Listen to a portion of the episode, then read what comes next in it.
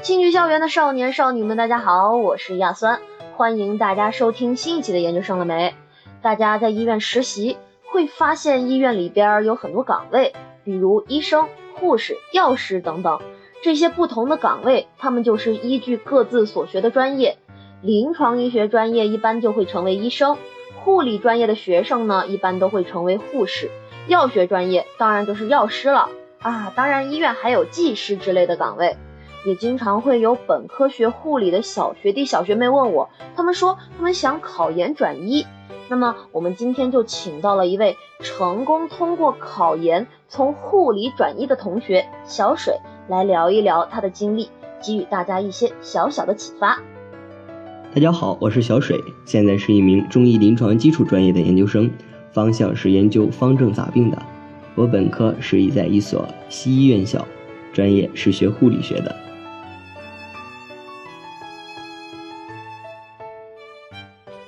我其实挺好奇的，你本科是学护理专业的，是属于跨专业考研，可是你为什么没有考本专业的研究生啊？因为对于护理专业来说，就业压力比医科小多了，而且你们护理类的男生就业是非常吃香的呀。是的，护理的就业前景确实很好，而且还是本科的护理，属于高学历了。我们本科班的就业率高达百分之九十多以上。而且相当大的一部分都是省级的三甲医院，其中男生的发展更是比较好，因为本身数量就比较少嘛，而且可以弥补护理工作中的一些不足，因此护理的男生特别受单位的欢迎。相比于一些医学类专业，据我所知，临床专业本科学历就业就困难多了，一些二级的医院基本要求都是研究生。所以，我们学校大部分临床专业的学生都会选择考研，这也是不迫不得已的嘛。我之所以跨专业考研，是因为想换一个工作岗位，毕竟以后的路还很长，改行嘛要趁早。考研是一条不错的道路，所以就考了。就护理这个专业而言，本科学历已经算是很不错的了，硕士毕业也可以说是高学历。嗯，你们班有人考护理专业的研究生吗？从就业上来说，竞争力肯定会很大呀。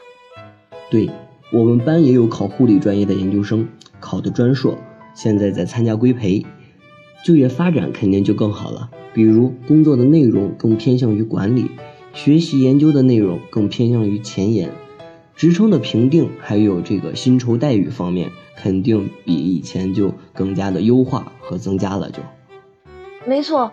每年用人单位的招聘要求都在升高，所以学历越高，腰杆子也越硬。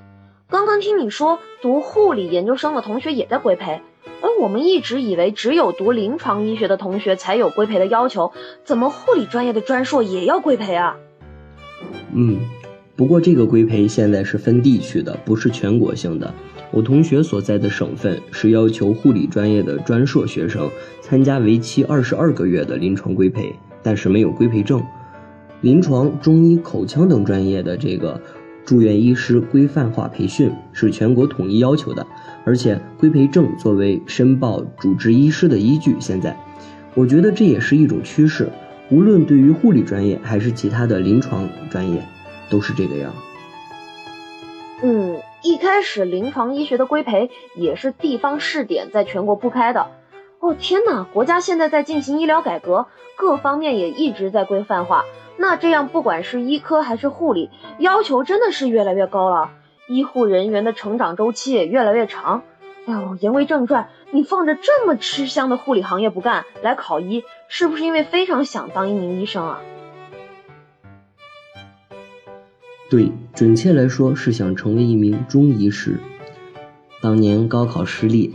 原本报的是中西医结合专业，后来被调剂到了护理专业，又不想回到高中二战，所以就硬着头皮上了。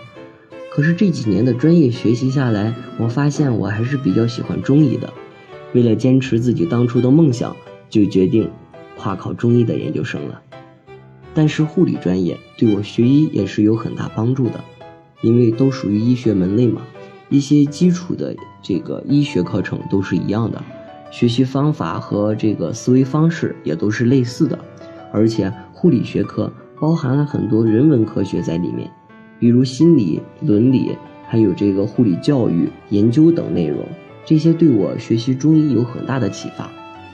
中国传统医学一直是医护不分家的，讲究三分治七分养，《黄帝内经》当中更是强调疾病与饮食调节、环境、心理等因素息息相关。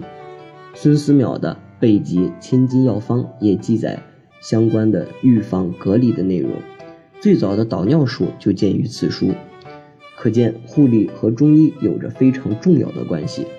现在基本上所有的中医类院校都开设了护理专业，呃，我是不是扯远了？不过本科的学习确实对我中医的学习有了很重要的作用。那看来护理专业要掌握的内容也不少。但是我听说很多很多年以前，护理专业就不能考执业医了。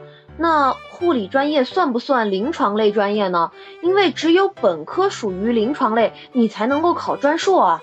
嗯，你们考研可以考专硕吗？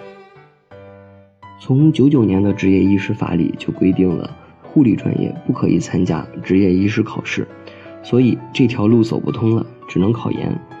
二零一一年，护理专业从临床医学的二级学科中分化了出来，成为一级学科。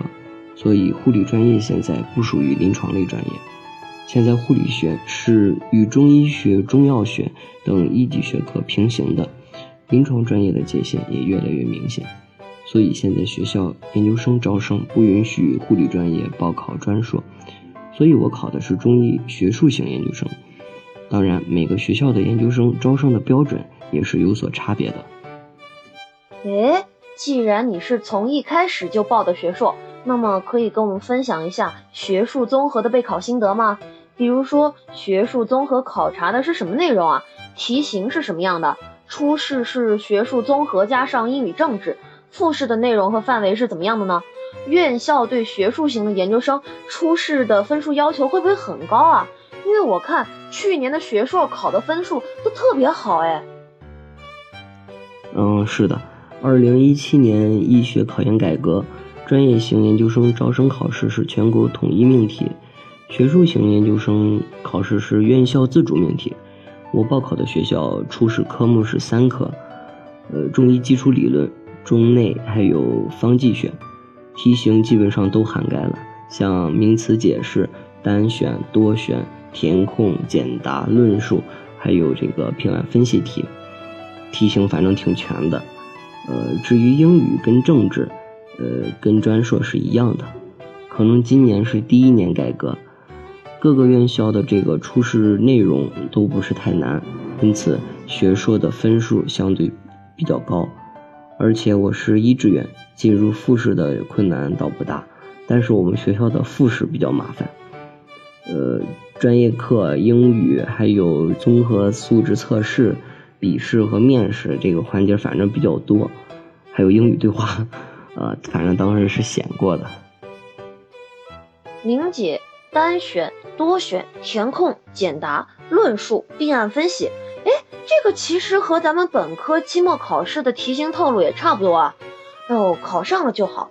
但是你本科不是临床，学硕的身份已经不能报执业医了，那你考执业医就只能走师承或者说确有专长了。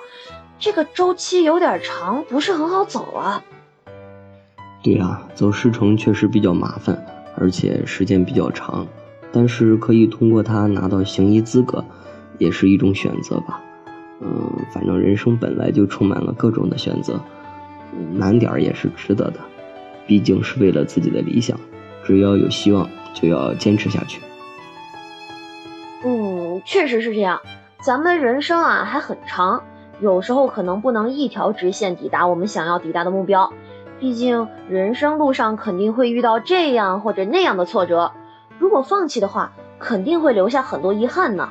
二十几岁的人更有背水一战的勇气和资本。那希望小水你能够在未来一直坚持下去，去实现你的大一梦。也同样与正在收听我们的各位小宝贝共勉。好了，那咱们今天就聊到这里，我们下个周日再约吧。